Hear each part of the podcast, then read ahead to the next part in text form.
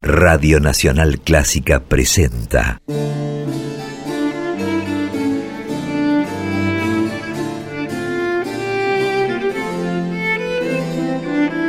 Clásica en La.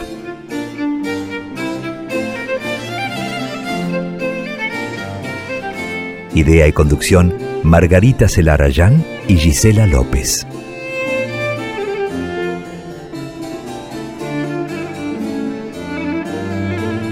Hola, ¿cómo están? Comenzamos Clásica en La como cada jueves a partir de las 18. Compartimos este programa que desde el año pasado, 2020, dedicamos a las creaciones, trayectorias, actividades de compositoras y de directoras de todos los tiempos. Yo soy Margarita Celarayán y hacemos este programa junto a mi compañera, mi socia, mi coequiper, Gisela López. Hola Gise, ¿cómo estás? Hola Margarita, eh, buena semana para ustedes, eh, buena mitad del año, por así decirlo. Bienvenidas, bienvenidos. Espero que estén como siempre preparadas y preparados para dos horas de muchísima música clásica y una clara mirada, una mirada para redescubrir aquellas vidas e historias no solo de compositoras, sino también las trayectorias de muchas directoras de orquesta, que esa es de alguna forma la premisa junto a Margarita Celarayán, aquí en esta nuestra casa, la 96.7, FM 96.7, Nacional Clásica desde Buenos Aires al mundo, y recordarte ya en el inicio, como hemos charlado con Marga, la posibilidad que tenemos en este año 2021 de que nos escuches cuando quieras y como quieras a través del podcast. Clásica en La tiene la posibilidad, gracias a Radio Nacional, de estar con el podcast de este programa. Luego, al día siguiente casi de la transmisión, de la emisión de cada programa, estamos en las plataformas de streaming, tanto de Spotify como de iTunes. Pero eso te lo aclaro un detalle, más detalles menos en un ratito. Ahora me parece importante que vayamos ya al contenido, que es un montón, Margarita, y que hoy va a ser eh, con muchas canciones. Sí, hoy tenemos de todo y vamos a recorrer siglos y siglos de música. Vamos a ir desde la Edad Media hasta la actualidad. Nos gusta eso de ir y venir en el tiempo, pero hoy el viaje va a ser muy, muy amplio, muy extenso en cuanto al tiempo, ¿no? Porque lo que vamos a hacer en la primera hora es un recorrido histórico, como venimos haciendo desde este año, utilizando algún hilo conductor que nos permita justamente hacer un recorrido a través de diversas épocas. Y el hilo conductor el eje temático que elegimos para hoy son las canciones. Canciones como término genérico, dependiendo del lugar, se van a llamar de diferente manera. En ciertos casos se llaman arietas, líder, melodies. Dependiendo del país toman un nombre distinto, pero siempre nos vamos a referir por canciones a una pieza habitualmente breve sobre algún texto poético para una voz sola y algún tipo de acompañamiento. Vamos a estar recorriendo entonces durante toda la primera hora canciones escritas por compositoras, escritas por mujeres en diferentes momentos de la historia. Y el recorrido va a empezar en el siglo XII en Francia.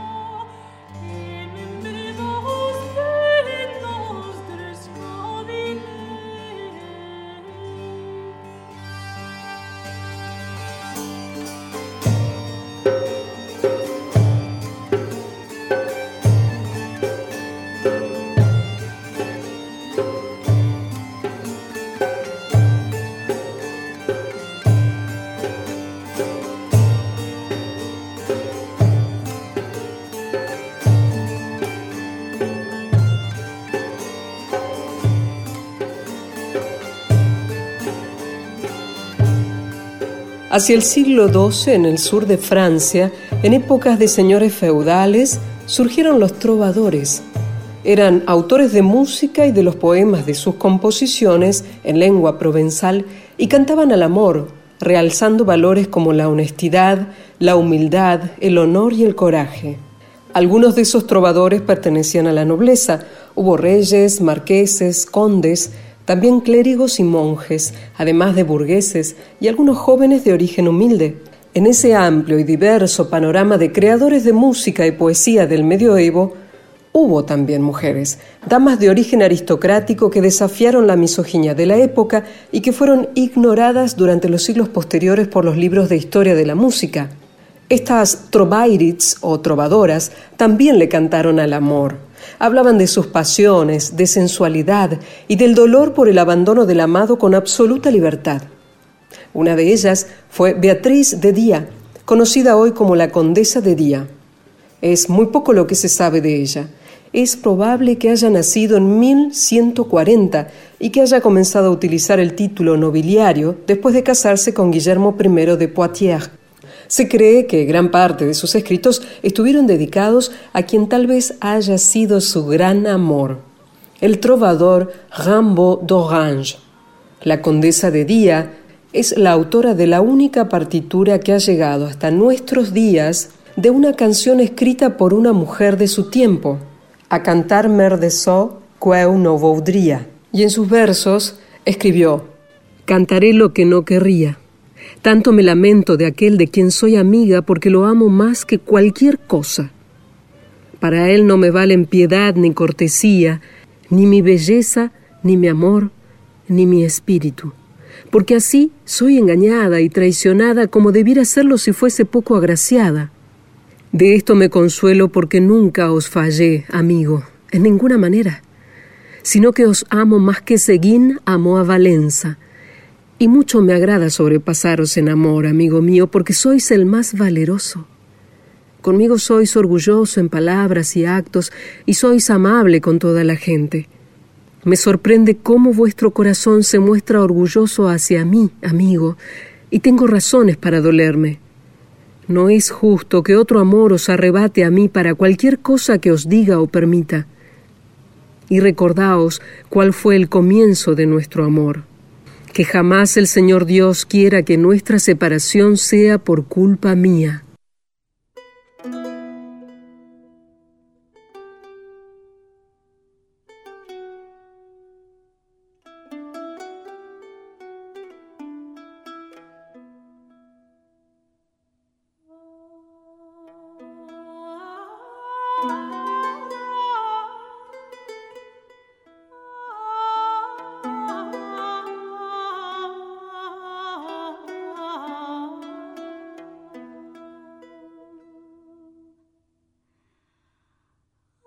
ciao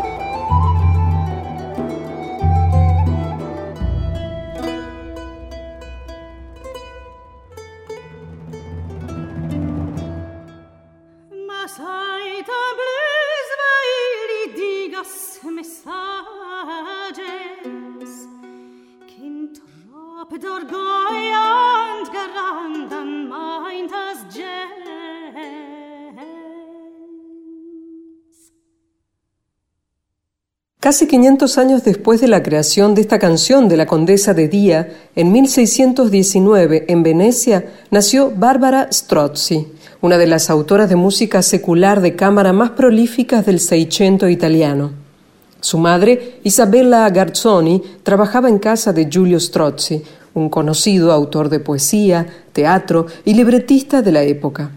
Todo parece indicar que Giulio era el padre de la muchacha, aunque nunca lo reconoció por completo.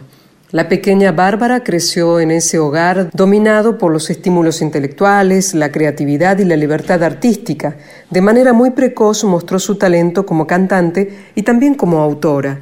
Estudió nada menos que con Francesco Cavalli, uno de los compositores más importantes de su tiempo, y en 1644, a los 25 años, Bárbara publicó por primera vez algunas de sus propias creaciones. En los años posteriores se editaron otras tantas colecciones con más de un centenar de piezas vocales, motetes, arias, arietas y cantatas, mayormente para voz sola y continuo. Aunque nunca pudo conseguir el patrocinio de ningún mecenas, Bárbara Strozzi publicó durante su vida más obras que cualquier otro compositor de su época.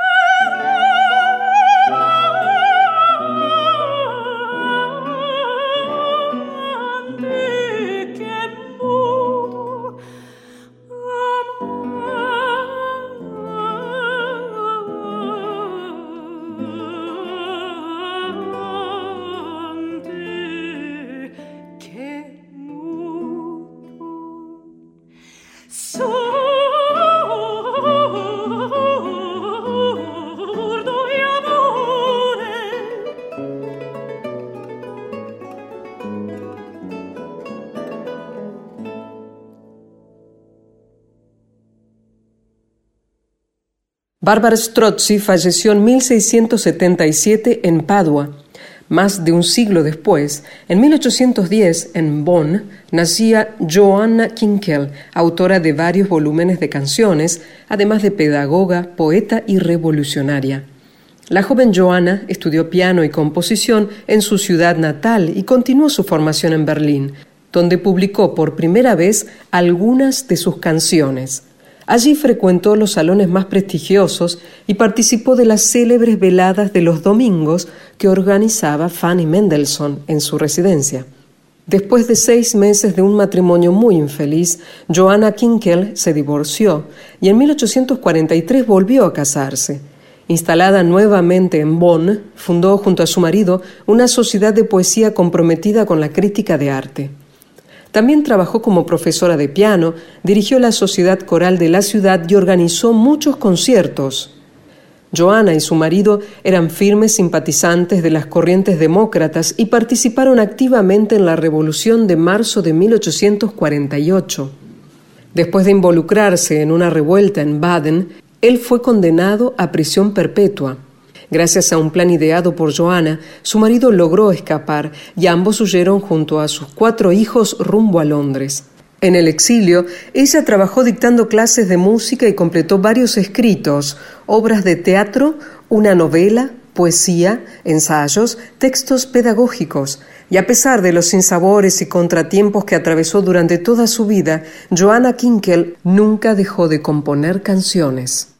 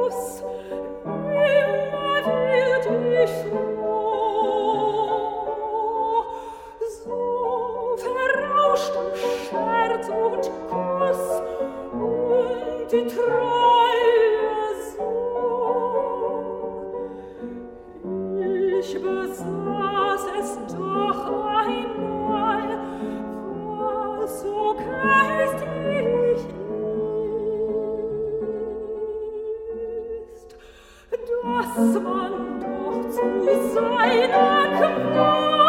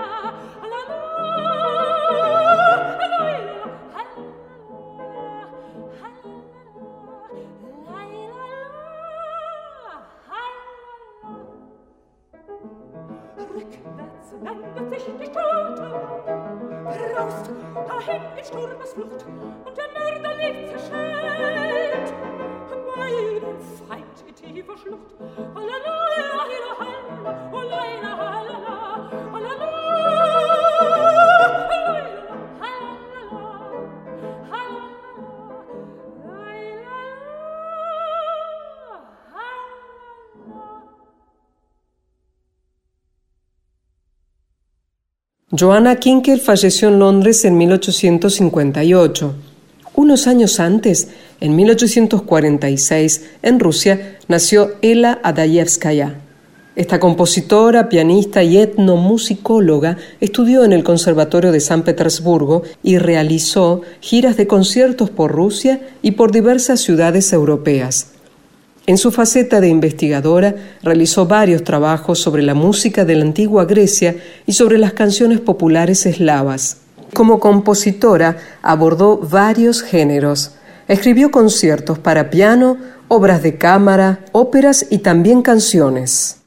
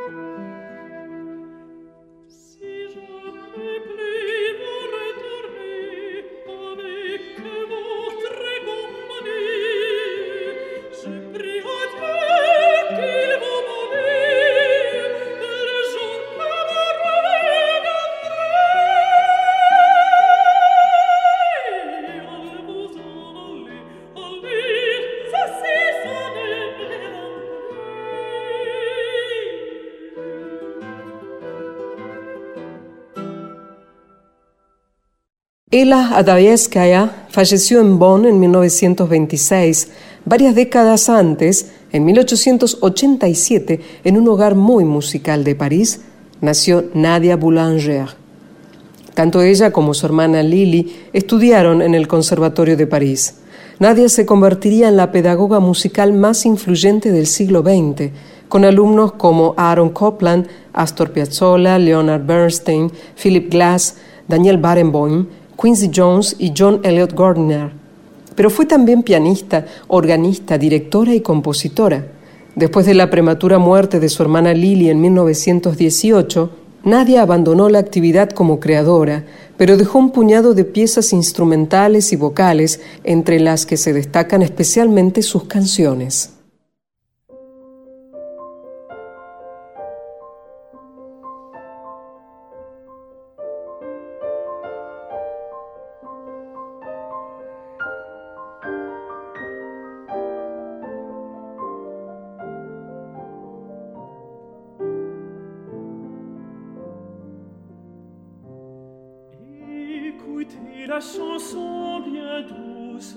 Qui ne pleure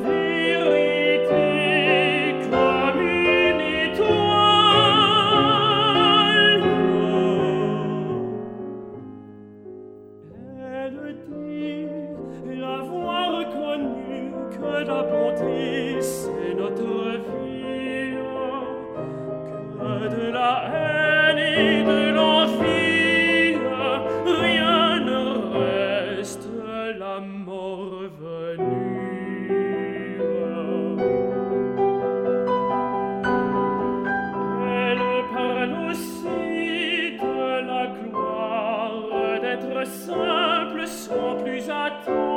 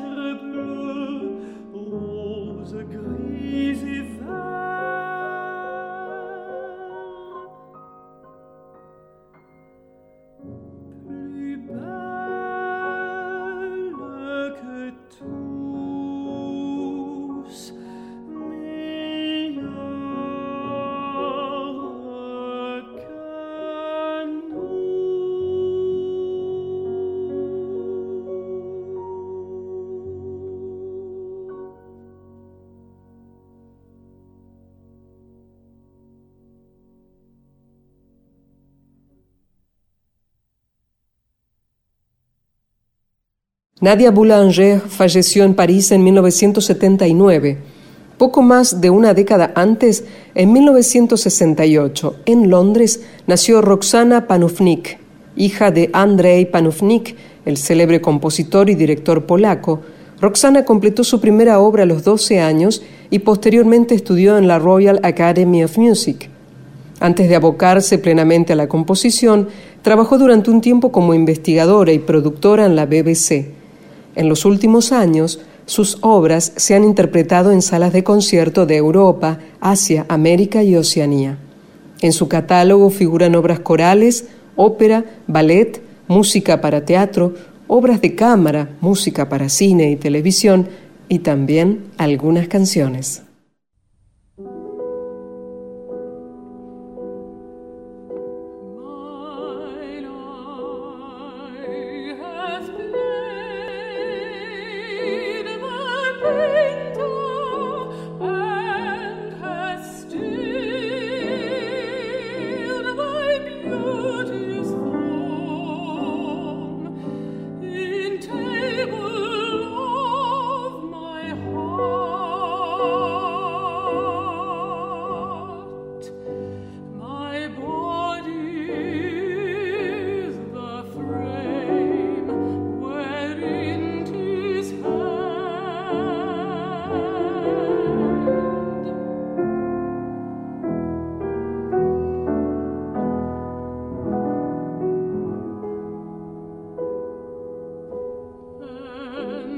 despair.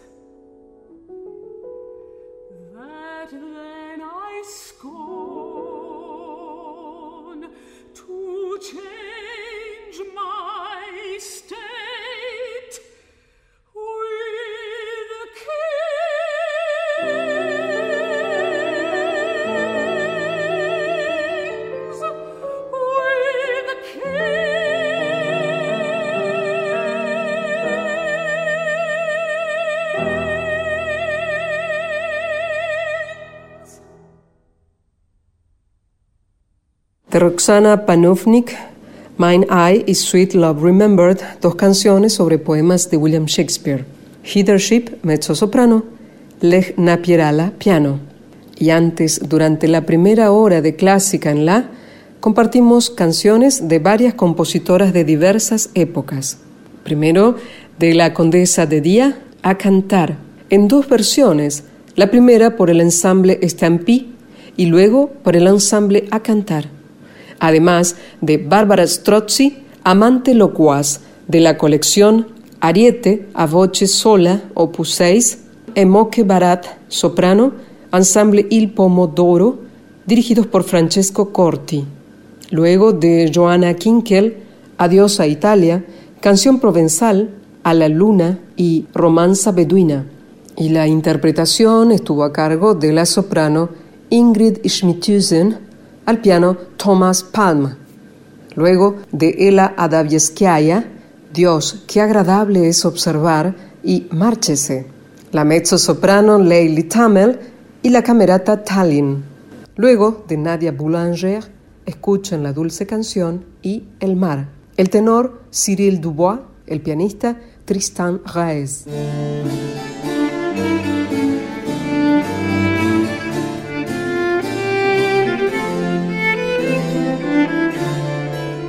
Estamos ya en la segunda hora de Clásica en la. Yo soy Gisela López y te recuerdo que con Margarita Celarayán creamos, fundamos esta idea de un programa de música clásica con perspectiva de género allá por marzo del 2020. Y desde este lugar siempre la idea es convocar a que ustedes escuchen en sus hogares, en sus casas, como podcast o justamente aquí a través de la frecuencia modulada 96.7 Nacional Clásica, esta idea tener la posibilidad de resaltar la figura de aquellas creadoras, compositoras de música y también trayectoria, vidas, obras de aquellas directoras de orquesta de todos los tiempos.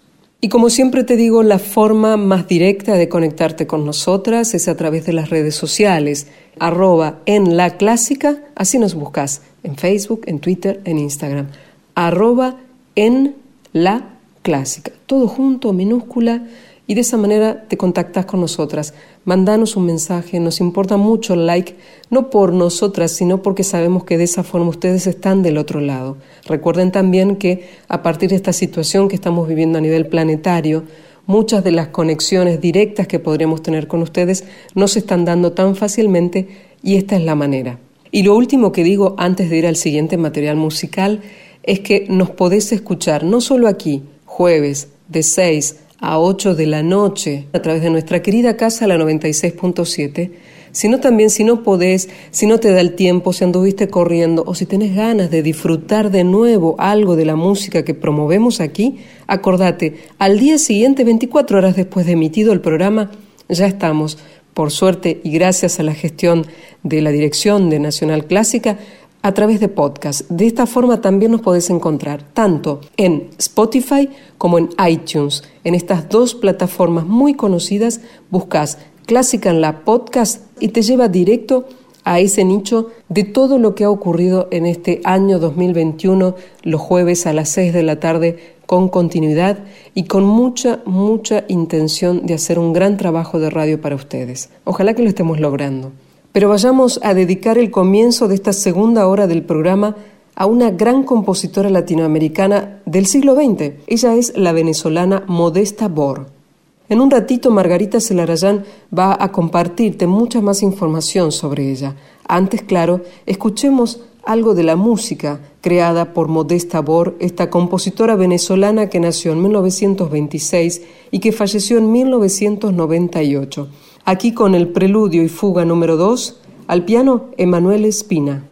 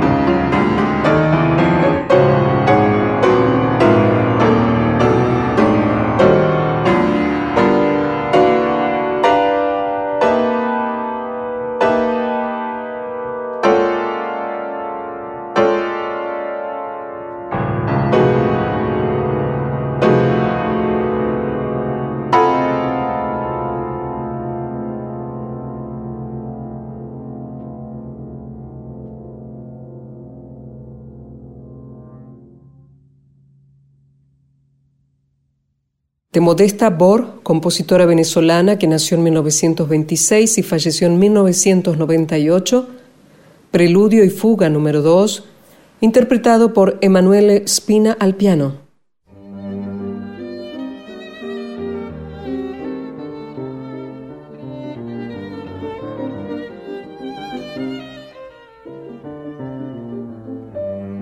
Estamos en Clásica en la hasta las 20 por la 96.7 y como anticipaba hace un rato Gisela, vamos a dedicar este momento del programa a una gran compositora latinoamericana del siglo XX que fue la venezolana Modesta Bor.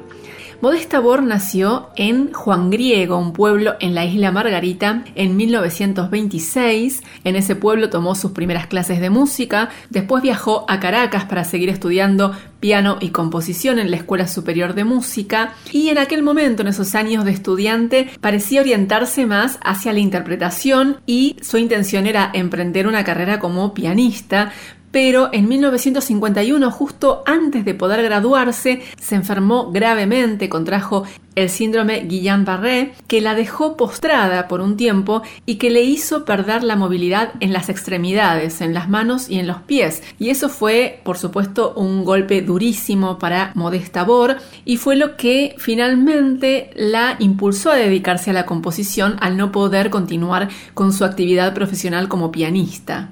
Una vez que pudo superar la enfermedad, Modesta Bor siguió estudiando composición y finalmente en 1959 obtuvo su título como maestro compositor en la Escuela Superior de Música de Caracas. En los años siguientes compuso muchísimo y al mismo tiempo también desarrolló una actividad muy importante como docente y como musicóloga. Trabajó dando clases de música en escuelas, también fue jefa del Departamento de Musicología del Servicio de Investigaciones Folclóricas Nacionales de Venezuela y en 1960 decidió viajar a Moscú porque su sueño era poder perfeccionarse en composición en el Conservatorio Tchaikovsky de esa ciudad. Viajó, audicionó para Aram Hachaturian, que la aceptó como alumna, y así fue como a comienzos de la década del 60 se convirtió Modesta Bor en la primera latinoamericana en graduarse en el Conservatorio Tchaikovsky de Moscú en composición. Después volvió a Venezuela y vivió en su país el resto de su vida, dirigió coros de niños y tuvo una influencia muy importante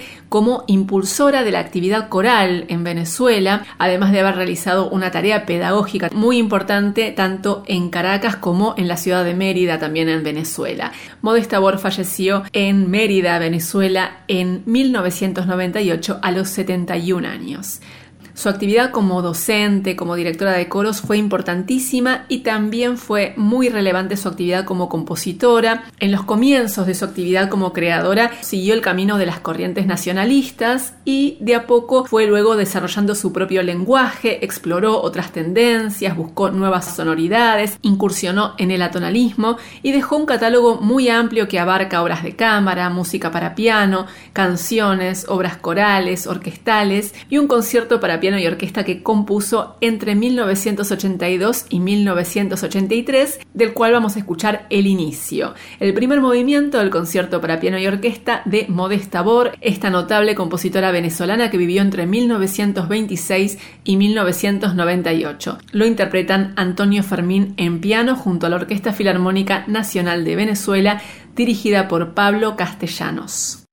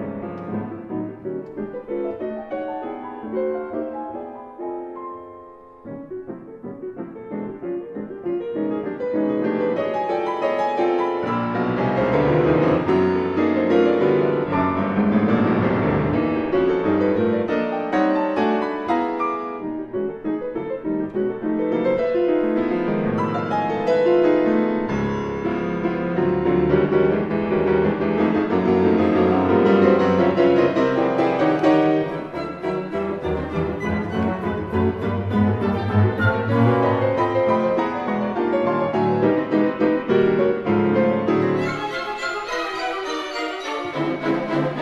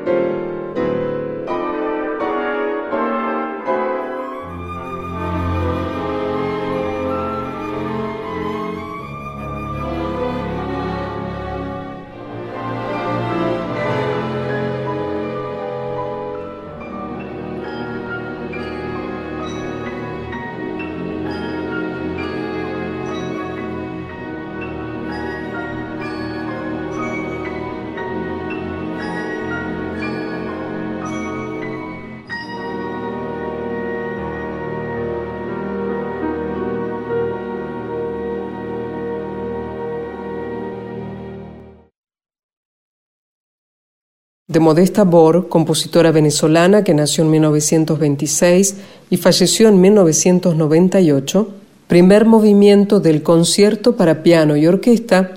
Aquí la interpretación estuvo a cargo de Antonio Farmina al piano y la Orquesta Filarmónica Nacional de Venezuela, dirigidos por Pablo Castellanos.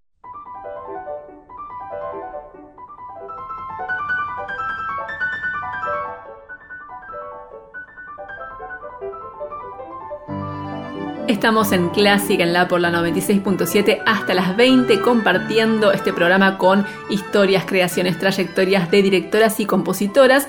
Y también toda vez que podemos en Clásica en la tratamos de incluir algo de información sobre lo que está empezando a pasar porque Gise por suerte las cosas están cambiando y el escenario musical, el panorama musical puntualmente, está transformándose, hay mucho movimiento en lo que tiene que ver con estas intenciones, proyectos y una toma de conciencia para que el panorama sea más igualitario en términos de género y para que la actividad de compositoras y directoras sea más visible. Eso está pasando, nosotras somos parte de ese grupo que intenta sostener, afianzar y difundir, claro, como nosotras somos comunicadoras, todo eso que está ocurriendo. Por ejemplo, la semana pasada tuvimos la oportunidad de acompañar desde la difusión como eh, espacio de comunicación, aportando nuestro pequeño lugar a través de las redes, claro, a través de nuestro programa, de una propuesta que se llevó de alguna forma a cabo a partir de la directora de orquesta Cintia Calela, que creó el Aquarius Ensemble. Este conjunto de músicos que inauguró, hizo una gran propuesta haciendo un homenaje a Claudia Montero,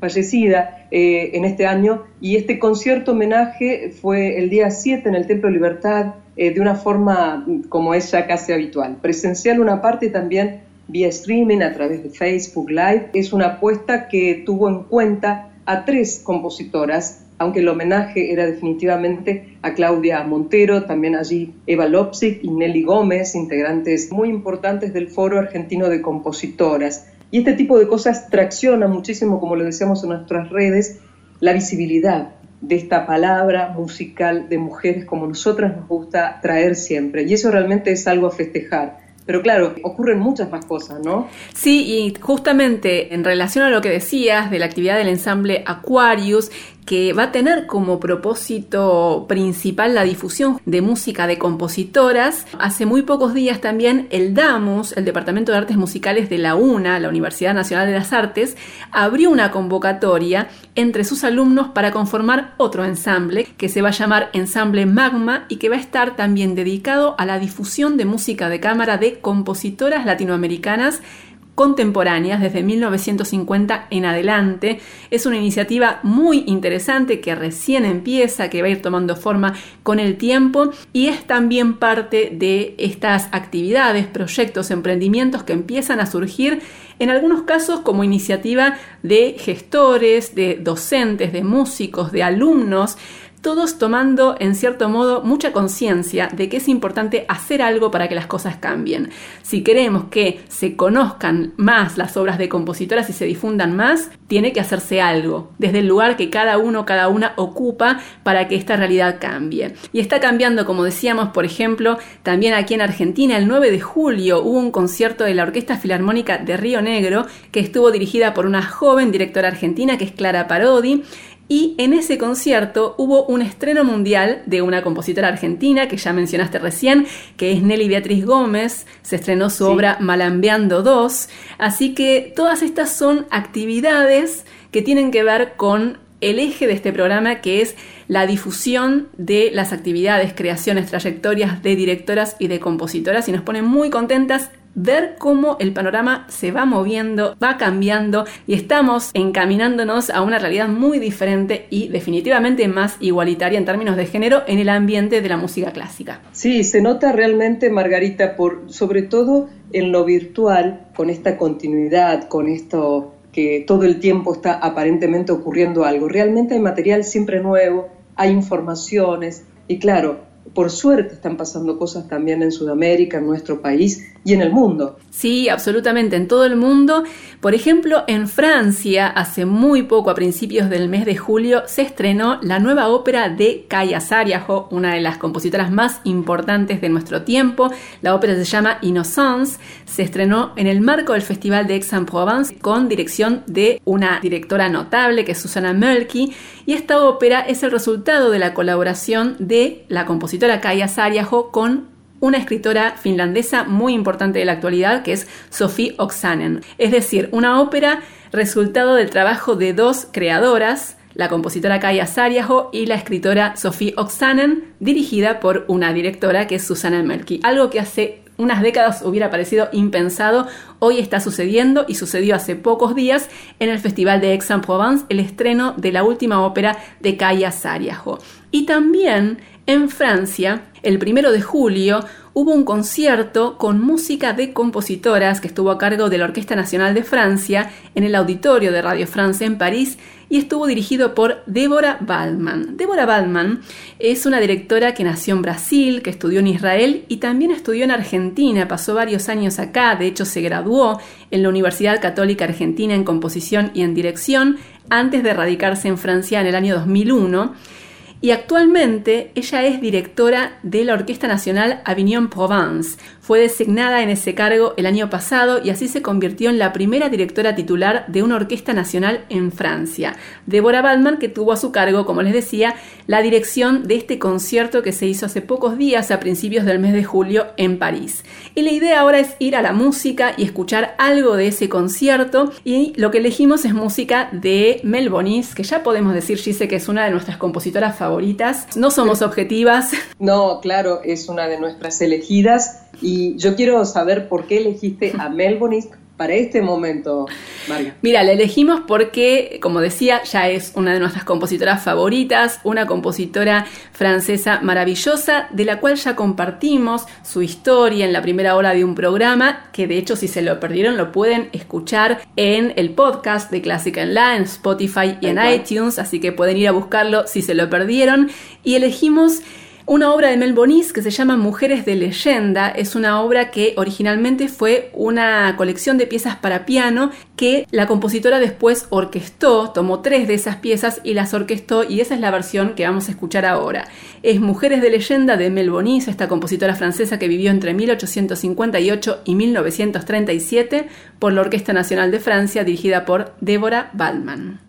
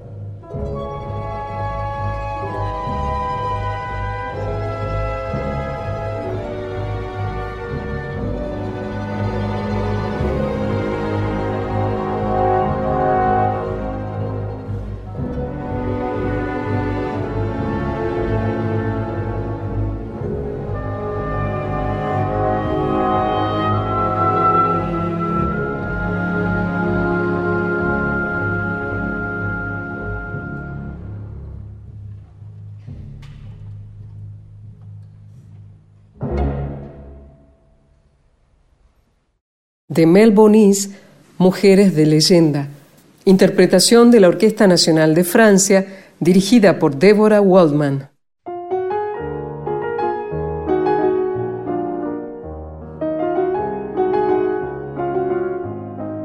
Y vamos a escuchar algo más de este concierto que se realizó el primero de julio pasado en el auditorio de Radio France con la Orquesta Nacional de Francia, dirigida por Deborah Baldman un concierto que estuvo dedicado íntegramente a música de varias compositoras. Y ahora vamos a compartir un fragmento de una obra de Marie Rael, otra compositora que ya estuvo presente en Clásica en La, ya recorrimos su historia y compartimos también hace un tiempo varias de sus obras. Fue una pianista, pedagoga y compositora francesa que vivió entre 1846 y 1925, muy valorada en su tiempo, fue también amiga y colaboradora de Franz Liszt y lo que vamos a compartir en estos últimos minutos de Clásica en la de hoy es el tercer movimiento del concierto para cello y orquesta en fa mayor de Marie Jael por Raphaël Perrault en cello junto a la Orquesta Nacional de Francia dirigida por Deborah Baldman.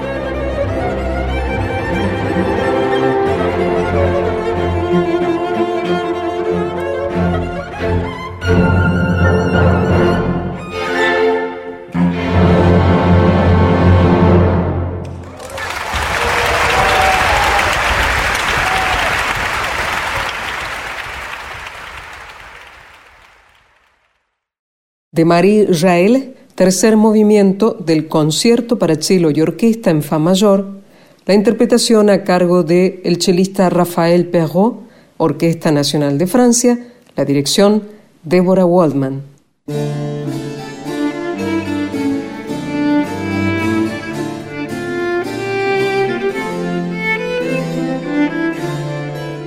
Nos quedan solamente algunos minutos para agradecimientos y para despedirnos, Marga. Sí, ya nos vamos yendo. Hoy tuvimos un programa muy variado, recorrimos un montón de épocas de lo más diversas. Empezamos en la Edad Media con la Condesa de Día, llegamos con un recorrido de canciones de compositoras de diferentes épocas, llegamos hasta Roxana Panufnik en el siglo XXI. En la segunda hora también compartimos música y la historia de una gran compositora latinoamericana que fue la venezolana Modesta Bor. También compartimos noticias, información, iniciativas que tienen que ver con la temática de nuestro programa, que son las actividades y la visibilización de la actividad de compositoras y directoras. Y también estuvimos compartiendo mucha música de un concierto reciente que se realizó en Francia con obras de compositoras. Así que tuvimos de todo, muchísimo. Historia, actualidad, compositoras, directoras, muchísima música y también trayectorias e historias en clásica en la de hoy.